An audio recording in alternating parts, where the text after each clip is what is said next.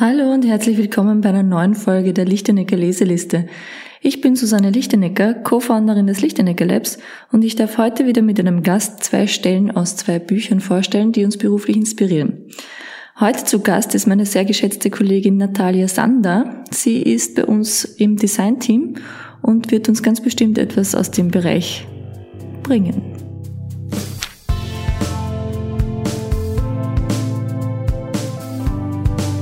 Die Lichtenecker Leseliste. Hallo Natalia. Hallo. Schön, dass du Gast bist. Du bist ganz neu bei uns. Ja. Ähm, wie gefällt's dir bei uns? Voll super. Es Ja. war ein, ein wunderschöner erster Monat. Hast du dich gut eingelebt? ja, absolut. Mhm. Mhm.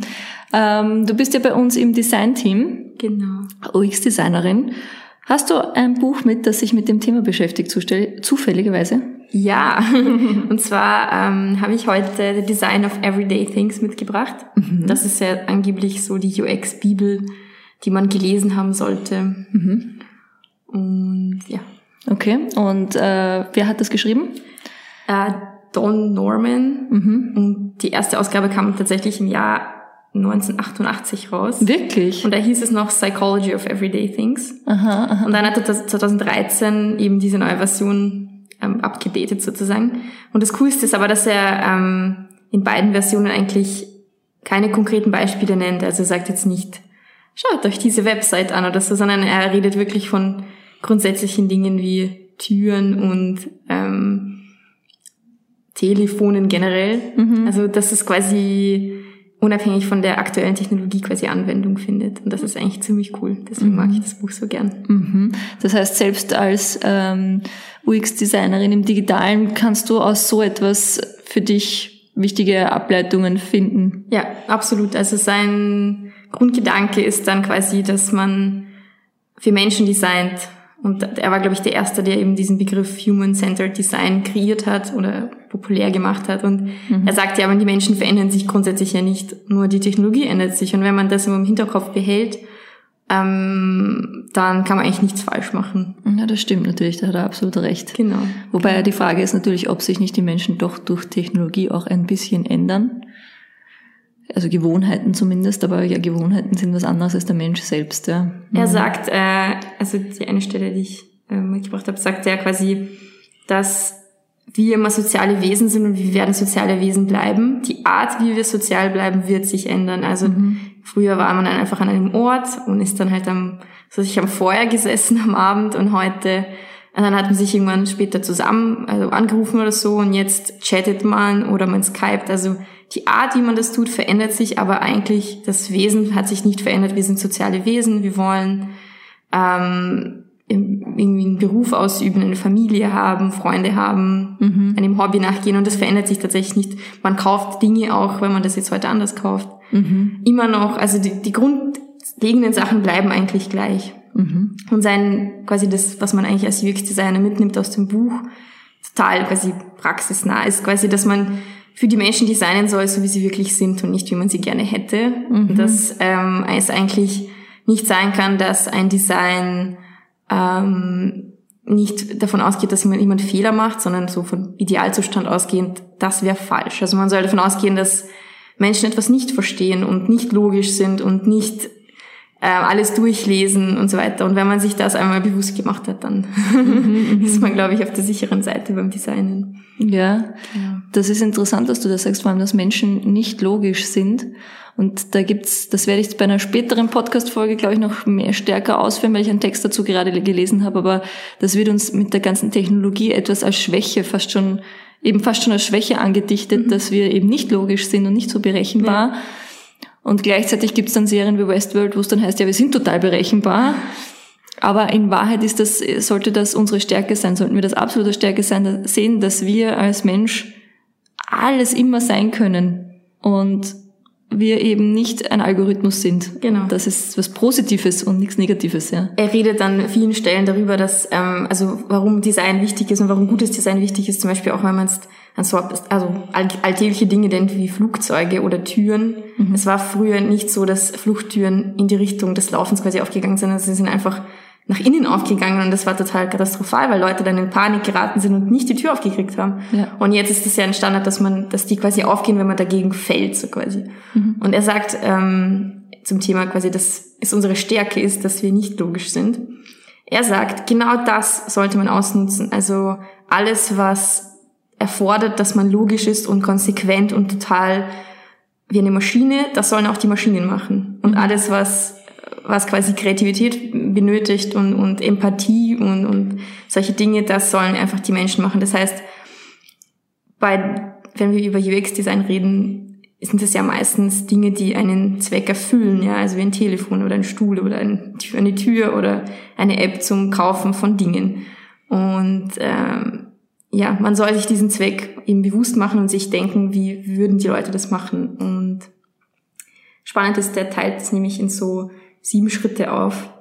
Und zwar, wenn man nämlich etwas erreichen will, hat man zum einen das Ziel, dann überlegt man sich, ähm, welche alternativen Aktionen könnte ich machen, was kann ich jetzt machen, wie mache ich das, dann macht man das, dann denkt man sich, okay, was ist jetzt passiert, ähm, ist, hat das zum richtigen Ergebnis geführt. Und das ist alles sowas, was in Millisekunden in unserem Kopf passiert. Wenn man heute in ein Geschäft geht und ein Buch kauft, einfach vom Regal nimmt und in seinen Korb legt oder einfach im Arm behält, keine Ahnung, ähm, dann ist das alles total schnell passiert und man hat nicht drüber nachgedacht. Aber wenn man von digitalen Sachen ausgeht, dann muss man sich natürlich bewusst machen, das Digitale muss dann ja das Gleiche erfüllen, also das, die gleichen Sachen. Man muss dann sehen, wenn ich ein Buch quasi kaufen will online, okay, was mache ich damit?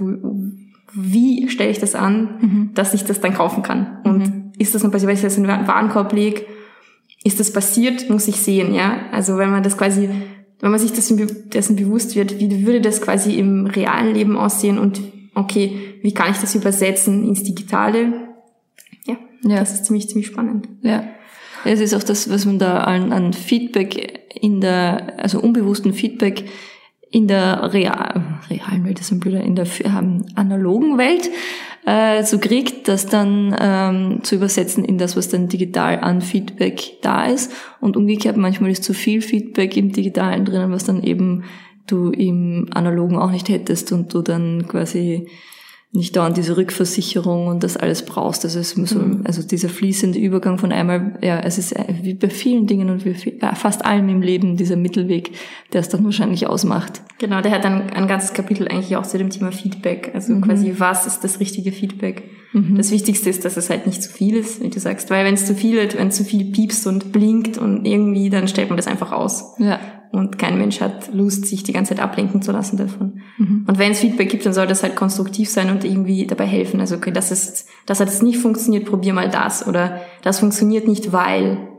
und gleich einen Lösungsweg zeigen, weil ja. kennt man sicher noch aus den alten Webseiten, wo Error 5 steht und du ja. denkst hier, was ist Error 5? Keine Ahnung. Ist diese Meldung überhaupt für mich gedacht? Genau. Oder kriegt genau. die irgendjemand anderer? Muss ich die jemandem zeigen? Ja, genau. genau. Ja, ja. Mhm. Ähm, okay, das ist die erste Stelle. Und was hast du für eine, hast du noch was mit? Ähm, genau, also ich habe jetzt querbeet geredet, das ganze Buch. Ähm, was äh, noch spannend ist, er, er spricht auch über Design Thinking, was jetzt mittlerweile total zum Buzzword geworden ist und es ist mittlerweile ein Begriff und es ist schön. Ich glaube, er freut sich, dass es mittlerweile mhm. so im Alltag ähm, einen Platz gefunden hat, im Alltag von Designern zumindest. Mhm. Da muss ich kurz einhaken zu unserer Design Thinking Folge, die wir, die wir ja jetzt gerade aktuell haben. Das heißt, eine Folge vor dir ist mhm. ja die ähm, Ingrid Gerstbach, die in Österreich für Design Thinking ähm, steht, wie keine andere und viele Bücher dazu geschrieben hat und die war bei uns zu Gast. Das heißt, alle, die das noch nicht gehört haben, sollten sich das jetzt anhören. So, Werbeeinschaltung aus, Natalia wieder an. Genau. Ähm, er spricht dann, also er, okay, in dem Fall nennt er ein Beispiel, zum Beispiel des, ähm, des iPod. Er sagt, also man sollte als Kreierender von Pro Produkten oder, oder, oder Apps oder ähm, Services, ja. Also wir reden eigentlich gar nicht, er spricht gar nicht Designer an im Endeffekt, er spricht jeden an, der irgendwie mitwirkt in einem Erschaffungsprozess von einem Service oder einem Produkt. Also mhm. ist eigentlich total ein breites Feld und spricht auch viele, viele, viele verschiedene Berufsbilder an. Und sagt dann aber, man soll nicht für ähm, quasi eine App machen für einen konkreten, äh, das soll passieren, quasi die Leute sollen das kaufen, sondern, also die sollen jetzt mal eine CD kaufen, ja, sondern ein, für eine ganze Activity. Und das Beispiel iPod sagt, die haben nicht nur die Technologie geschaffen, mit der man Musik hören kann, sondern ein ganzes, eine ganze Infrastruktur, wo man eben Musik entdeckt, Musik auf dieses Gerät lädt, mit anderen teilt, in Playlisten einordnet. Also wirklich, das war, glaube ich, eine bahnbrechende ja. ähm, Erfindung sozusagen. Mhm. Und ja, also was ja in der Stelle, was ich auch spannend fand, dass er sagt, ähm, wenn man mit vor einer Problemlösung steht, also eine Activity quasi planen möchte, dann ist ganz wichtig, dass man sich nicht sofort auf eine Idee versteift, sondern dass man als Designer auf, zuerst ganz viele Fragen aufwerfen sollte, ähm, quasi um das Ziel zu verstehen, um das richtige, die richtige Activity quasi helfen zu lösen. Das war jetzt sehr abstrakt. ähm, genau, also wenn, wenn unser Ziel ist, äh, dass Menschen Bücher lesen oder ja, Informationen aufnehmen sozusagen, mhm. okay, was ist dann das Richtige, was ist das echte Ziel und warum, warum sollen sie das machen? Ja. Ah, weil sie neue Erkenntnisse bekommen. Warum sollen sie neue Erkenntnisse bekommen? Also man soll quasi fünf oder sechs Mal die Frage warum stellen, ja. damit man irgendwo bei dem Kern angelangt und von dem aus fängt man an, Ideen zu entwickeln und vor allem gleich mal, was weiß ich, zehn, elf, zwölf Ideen und nicht versteifen auf eine, sondern ganz, ganz viele Ideen entwickeln, damit man dann in die, ins Detail gehen kann. Also, mhm. genau, das ist, glaube ich, die Kunst. Mhm. Genau. Aber das, das Schöne ist, dass er, wie gesagt, keine konkreten Beispiele nennt. Er redet jetzt nicht von Apps oder er redet nicht von ähm, Webseiten und so weiter, sondern das ist so abstrakt gehalten, dass man das eigentlich immer noch auf seine aktuellen Projekte anwenden kann, egal ja. wahrscheinlich, ob man Designer ist oder äh, Project Manager oder mhm. Developer. Ja, das ist das, was du gesagt hast mit dem ähm, nicht ähm, in, also das Beispiel mit dem iPod jetzt äh, nicht in ein Produkt gedacht, sondern in, in die Lösung eines, also des, des gesamten Prozesses sozusagen. Mhm. Oder überhaupt, dass, dass das Gerät eigentlich was ganz was anderes dahinter noch auslöst. Das finde ich so interessant, weil ähm, das Buch, das ich jetzt auch schon öfters dabei hatte und auch noch zweimal danach noch mithaben werde und dann ist wirklich Schluss damit, ich verspreche es, aber dann wisst ihr wirklich jedes Highlight aus dem Buch, ich sag's euch. Ähm, und da kommt auch vor, dass, ähm, dass der sagt, ähm, dieser Doug Stevens von Retail, äh, Reengineering Retail, äh, dass man in Zukunft eben nicht in, in Produkten denken sollte, sondern in Netzwerken. Und das ist genau das. Also was, mhm. was hat das quasi für einen Netzwerkeffekt? Was ist, wenn ich jetzt ein Produkt nur habe, nur des Produktes wegen, ähm, dann macht das aber gleichzeitig auch wieder was mit dem, mit dem, der mit dem interagiert und wie er damit interagiert und so weiter. Mhm. Und diese Frage zu stellen, eben immer dieses, ähm, also ich weiß nicht, was mich interessieren wird, ist in dem Buch kommt es da auch richtig so auf dieses diesen Punkt der Erlebnisse, also wo er wirklich sagt so, wie hast du, wie schauen gute Erlebnisse aus mit den Dingen, die du interagierst? Geht er darauf irgendwie ein? Ähm, er geht sehr viel darauf ein, dass man jederzeit, also wenn du einen Gegenstand oder ein Produkt in der Hand hast oder siehst oder so, musst du verstehen, was dieses Produkt ist und was das macht und wie das zu bedienen ist, so quasi. Das heißt selbsterklärend sein. Es sofort. muss selbsterklärend sein, genau. Aber er geht nicht, nicht so viel in, in das Verwenden dann schon rein. Also mhm. eher so in die Sachen, ja, wie, wie ist die Interaktion quasi zwischen dem System und dem Menschen mhm. und die soll klar sein und äh, zwei Menschen untereinander können sich perfekt unterhalten, weil man sich Sachen Fragen, äh, Fragen stellen kann. Ja. Ein Interface, ein, ein Gerät mhm. an einen Menschen kann nicht so leicht ähm, mhm. kommunizieren und deswegen, also er geht sehr, sehr viel auf dieses Thema ein. Also mhm. nicht so viel auf das Erleben, aber wie ist das dann? Ja. In deinem Buch. ja, in meinem Buch. Ja, ähm, du bist die perfekte Interviewpartnerin, weil du leitest quasi gleich zu mir über. Ähm, ja, wie schon erwähnt, also das, ähm, ich habe wieder mit Doug Stevens äh, Reengineering Retail und der hat ja, also generell für dich auch noch oder für die Hörer, die es noch nicht in den letzten Folgen gehört haben, da geht es einfach darum, wie der Handel der Zukunft ausschauen wird oder ähm, Einkaufen der Zukunft. Und für ihn ist es so, dass sich quasi alles komplett ändern wird und die Zukunft äh, wird eben auch sehr technologiegetrieben sein, aber auch so, dass sich viele Produkte, die es jetzt, wo wir selbstverständlich sagen, die sind, da gehen wir in, in einkaufen, aber das macht ja oft auch keinen ein Spaß, die einzukaufen, wie Waschmittel oder was auch immer. Die werden sich sowieso selbst einkaufen. Also die werden selbst Wisst ihr, ja, die, die haben dann RFID, also irgendwelche Chips in, drinnen, wo die wissen, ah, ich bin nur mehr so voll, ich brauche was Neues. Und dann bestellen sich die quasi selbst. Oder eben deine, ähm, deine KI-Voice unterstützte Home Smart Home Lösung, die du daheim hast oder in deiner Hosentasche oder implantiert, wer weiß das schon, mhm. ähm, macht das sowieso dann auch automatisch. Das heißt, um diese Alltagsgegenstände wirst du dich eigentlich nicht mehr kümmern und du wirst auch oder nicht mehr Gegenstände, die du immer wieder neu brauchst, dann wahrscheinlich. Genau, also von wirklich allem, was, was das, sei es jetzt auch, keine Ahnung, das Olivenöl, das dir ausgeht, bis zum Waschmittel eben, bis zur Zahnpasta, bis zur Zahnbürste. Mhm. Ähm, also er sagt, wenn du in dem, im, durch einen klassischen Supermarkt heute durchgehst, wirst du, kannst du wahrscheinlich 80 Prozent oder 90 Prozent dieser Produkte auf sowas umstellen. Aber wäre man da nicht in so einer Cloud gefangen, in so einer Bubble, dass man sagt, man kauft dann natürlich nur noch das, was man kennt und neue Produkte haben dann gar keine Chance mehr, weil. Genau, es wird dann eine, eine für, für die Verkäufer und für die Hersteller natürlich spannend sein, wie wenn ich dann mal nicht in diesem Relevant Set des Konsumenten drinnen bin, mhm. ähm, wie wechselbereit ist das? Also werden wir oder wie kann ich den zum Wechseln bringen? Ähm, gleichzeitig ist es so, werden wir vielleicht weniger wechselbereit werden als Menschen, weil wir sagen, ja, warum überhaupt und so. Gleichzeitig muss man sich auch die Frage stellen, wenn ich Waschmittel wechsle, hat es da jemals andere Effekte gegeben? Also Ariel versus Persil pff, ist immer, also ich kann wirklich nur sagen, wenn ich wenn mich jetzt wirklich jemand fragen würde, was der genaue Unterschied wäre, ich könnte es ihm jetzt nicht sagen, wenn er mir mhm. zwei Wäschen hinhält, ob das jetzt mit dem einen oder dem anderen gewaschen ist. Das heißt, die, das ist vielleicht auch eine Bereinigung dann des Marktes, die dann sagen, ja, okay, da braucht es eigentlich gar nicht so viele Hersteller. Mhm. Oder ich weiß es nicht, vielleicht schon, aber dann halt mit einer wirklich disruptiven Idee. Mhm. Ähm, jedenfalls gibt's halt dann das und dann gibt's noch die anderen ähm, Artikel, die man Genau, und gleichzeitig kannst du deiner KI natürlich sagen, ich bin aber jemand, der total neugierig ist. Bitte überrasch mich mal das nächste Mal mit was anderem. mit einer Zahnpasta, die nach Ananas schmeckt oder so. Also das kannst du natürlich auch wahrscheinlich dann einstellen, ja, ja. oder sie überprüft das. Also das, da, da gibt es unterschiedliche Szenarien, glaube ich. Vielleicht macht sie eine Umfrage mit dir. Ja, genau, regelmäßig. ob du zufrieden bist mit der Auswahl, die sie dir mitbringt. Ja, oder sie ist sowieso die ganze, oder er, oder es ist sowieso es. die ganze Zeit mit dir äh, in Verbindung und merkt so, huh, dir ist gerade so langweilig, vielleicht kann ich dich aufmuntern, wenn ich dir eine neue Seife hinstelle oder so. Also, ich glaube, da gibt's, da, da, da sind wir noch sehr eingeschränkt in dem, was alles möglich sein wird.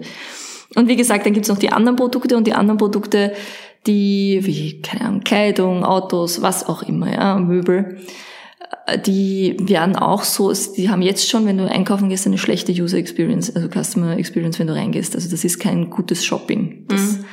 äh, da ist noch eigentlich noch keiner oder kaum jemand so weit, das wirklich gut zu machen. Und deswegen glaubt er, dass sich da einfach massiv was ändern wird, weil dieses Ich gehe äh, einkaufen für diesen Einkaufs, äh, um, um wirklich das, das Ding jetzt zu haben, das wirst du auch online machen können in Zukunft. Du wirst sogar Autos oder was auch immer online kaufen können. Ja? Mhm. Und wirst auch sehr, sehr gut über die mit VR oder mit irgendwelchen haptischen Geräten, die du zu Hause hast, auch äh, mhm. mitkriegen, wie sich das anfühlt und wie das funktioniert. Deswegen wird das möglich sein. Ähm, und deswegen ist dann der Shop der Zukunft eigentlich nur mehr zum Erlebnis da. Mhm. Das heißt, es wird der richtige, es wird, und es wird das Medium. Der Shop, der physische Shop wird ein Medium werden. Und ähm, äh, der wird nicht mehr das Ziel haben, das erst in erster Linie zu verkaufen. Mhm. Und da bin ich auch schon bei der ersten Stelle von heute. Und zwar, äh, er sagt eben genau das, also unlike today, also äh, so, nicht so wie heute werden physische ähm, Shops ähm, dieser Endpunkt einer, einer, eines Verkaufes sein, sondern der Anfang. Jetzt sind 10 bis 15 Prozent ähm, meist eines äh, Retailers Online-Verkäufe und 85 bis 90 Prozent macht er noch immer den Umsatz offline. Ähm, aber gleichzeitig sind jetzt schon 65 Prozent der Transaktionen in den Stores von digitalen Recherchen oder was auch immer, also sind digital beeinflusst. Mhm was schon arg ist. Ja, jetzt sage ich, ja, 65 Prozent meiner, meiner der Dinge, die ich verkaufe, haben eh schon irgendwas mit digital zu tun. Ähm, das heißt, ich bin selbst, wenn der, der User oder der Mensch in den, in den Store kommt, bin ich schon gar nicht an seinem Anfangspunkt, sondern äh, bin ich, bin ich ähm, gar nicht am Endpunkt unbedingt, weil vielleicht ist er ja auch so schon mal dort, schaut mhm. sich mal die Geräte an, geht wieder nach Hause, recherchiert nochmal, kann sich nicht entscheiden, geht noch, wie auch immer. Ja. Mhm. Aber er sagt, in Zukunft wird das eben der Anfang sein. Und ähm, da ist natürlich die schöne Frage, wie, wie schaut so eine Welt danach aus, wenn das wirklich dann so ist. Und es gibt in, in Amerika einen Store, das nennt sich Beta, aber mit, mit das E ist ein 8, eine 8, also Beta. und das ist ein, ein, ein, man könnte sagen, sowas wie ein Mediamarkt, Saturn und Co., mhm. aber es ist natürlich kleiner und, und mehr boutique-mäßig und da geht es nicht darum, die Dinge tatsächlich dort zu verkaufen. Natürlich kannst du sie dort auch kaufen. Mhm. Und es ist eine, eine Auswahl von großen Unternehmen im Digital, also in diesem Technologie, Medi also was ist das, Elektronikbereich, aber auch Startups. Mhm. Das ist eine extreme Mischung von diesen Dingen. Und das ist dort so gestaltet, dass, dass es wirklich nur ums Erlebnis geht, dass der Kunde dorthin kommt und diese Dinge ausprobieren kann. Und mhm. dort sind Leute dort, die sich auch wirklich voll damit auskennen. Und ähm, also nicht so wie bei manchen dieser Shops, die es jetzt so gibt, mhm. Mediamarkt und Co., wo du hineingehst und dir eher so, hallo, ist da irgendwo ein Verkäufer? Wenn, mhm. Und wenn du dann das Verkaufserlebnis hast, dann hast du meist auch nicht immer so dieses positive Erlebnis ja. mit denen, sondern wirklich super, ähm, super geschult etc. Das buchst du bei denen eigentlich auch als derjenige, der dort verkauft. Also als Marke buchst du das bei denen auch, dass du, dass die halt mhm. halt wirklich gut das verkaufen oder nicht verkaufen. Es geht dort nicht ums Verkaufen, sondern erklären. Es geht wirklich nur ums Erleben mhm. und Erklären. Mhm. Mehr passiert dort auch nicht. Nein, eigentlich und passiert da, dass sie dir in dir den Wunsch wecken, dieses Ding dann irgendwann zu besitzen oder genau. irgendwie benutzen zu können. Vielleicht ja, oder muss man erklären. das ja gar nicht besitzen. Ja, genau. Ja, genau. Das ist dann auch die Frage. Genau. Und ähm, es ist auch alles dort digitalisiert und getrackt. Also du hast auch digitale ähm, Informationsblätter und digitale Preisschilder und das alles. Und das kannst du als Marke dann auch steuern. Also du mhm. kannst zum Beispiel sagen, ja, jetzt habe ich den Tag ähm, oder eine Woche dort gemacht und habe die und die Interaktionen mit den, mit den Kunden dort vor Ort gehabt mhm. und kann dann auf mein Angebot dort im Store reagieren und kann das quasi, es ist quasi wie eine, ähm, wie eine Offline-Website, mhm. wo du ja auch tracken kannst und deine, dein Angebot und deine, Or also die Anordnung und alles irgendwie verändern kannst. Mhm. Das macht Beta für Unternehmen im Elektronikbereich. Mhm, mhm, und das ist schon ganz anders. Und sie sagen, sie machen den meisten Umsatz nicht dadurch, dass sie die Elektronik tatsächlich verkaufen, sondern dass die Marken dafür zahlen, dass sie dort drinnen sind und diese Analytics-Retour kriegen. Ui. Weil das ist quasi wie Market Research mhm. für sie halt. Und das ist, das ist genau spannend. Also das meint auch Doug Stevens quasi mit dieser Retail Future, wo er sagt, da geht es nicht darum, im Store zu verkaufen, sondern geht es im Store ein Erlebnis zu schaffen und im Store Erkenntnisse zu gewinnen, die ich dann wieder für meine ganzen anderen Bereiche, wo ich tätig bin, nutzen kann. Also das heißt in der Produktentwicklung, sei es online im Verkauf mhm. etc. Und das fand ich so spannend, dass das einerseits eine Vision ist, aber gut, die kommt ja natürlich nicht irgendwo her, sondern dass es auch diesen Store oder so eine Art von Store schon gibt. Ist der Store, also ist der genauso groß wie so ein, also ich meine, normaler Elektronikmarkt oder viel kleiner? Kleiner. Er ist, er ist definitiv kleiner. Also das, was ich jetzt so, so on, nach, on, ich habe mir dann online kurz recherchiert und das angesehen und ich habe gesehen, es ist natürlich kleiner mhm. und es ist eingeschränkter, aber es, es sind da auch wirklich hauptsächlich innovative Produkte drinnen. Mhm. Auch viele, wie gesagt, Startups, die, ähm, die da auch versuchen, die, die noch nicht einmal die Möglichkeit haben, in einen richtigen Retail-Store irgendwie reinzukommen und mal schauen müssen, dass sie irgendwo verfügbar sind mhm. und nicht nur online verfügbar sind, wo du halt das Risiko immer hast, dass du verschickst und dann wieder Retouren, ja. Retourware kriegst, sondern dass sie mal physisches Feedback kriegen von Leuten, die das ausprobieren, ja, und nicht mhm. immer nur auf irgendwelchen Messen wahrscheinlich auch sind oder so. Deswegen finde ich das ein, ein super spannendes Konzept. Genau. Und ich bin gespannt, was da einfach in Zukunft noch kommt. Und ja. ich finde diesen Gedanken auch so interessant, eben zu, zu eine Welt sich vorzustellen, wo es keine Supermärkte mehr gibt und eine Welt sich vorzustellen, wo es wo es Shops gibt, wo ich aber wirklich gern reingehe, einfach nur um Dinge auszuprobieren, aber wo mal niemand irgendwo da drinnen was verkaufen will. Das ist eine spannende Idee, fein. oder? Ich glaube, das stresst mich dann immer so, wenn ich in ein, also ich mag es überhaupt nicht, offline quasi einzukaufen, weil mich das so stresst, weil so viele Menschen sind und so viele Dinge und du bist viel. Du bist sicher so eine, die ähm, die reingeht und ein Verkäufer sagt so, kann ich Ihnen helfen? Und, und du sagst immer sofort automatisch schon so, ich schau nur. Ja. Ich schau nur. absolut, absolut. Ich gehe auch wirklich ungern Ja. in ein echtes Geschäft, sag ich mal. Außer bei Essen, weil Ja. kann man, kann man mittlerweile auch online machen, aber da bin ich noch sehr altmodisch. Genau. Ähm, das ist meine erste Stelle. Meine zweite Stelle passt auch ganz gut zu dem, was du gesagt hast. Ähm, mit dem Thema, sich zu überlegen, eben, was, wie interagiert der Ku- Kunde damit, also, oder was, was, was, also, dass es auch erkennt und, und das erklärt ist.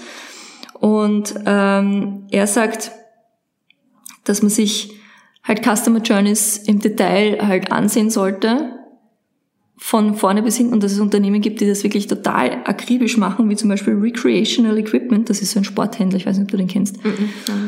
Ähm, und die haben so Outdoor- und Sportgeschichten. Und die haben ihre, Bespr in jedem Besprechungszimmer hängen da äh, lauter Zettel, wo einzelne Customer Journeys bis ins Detail aufgedröselt sind.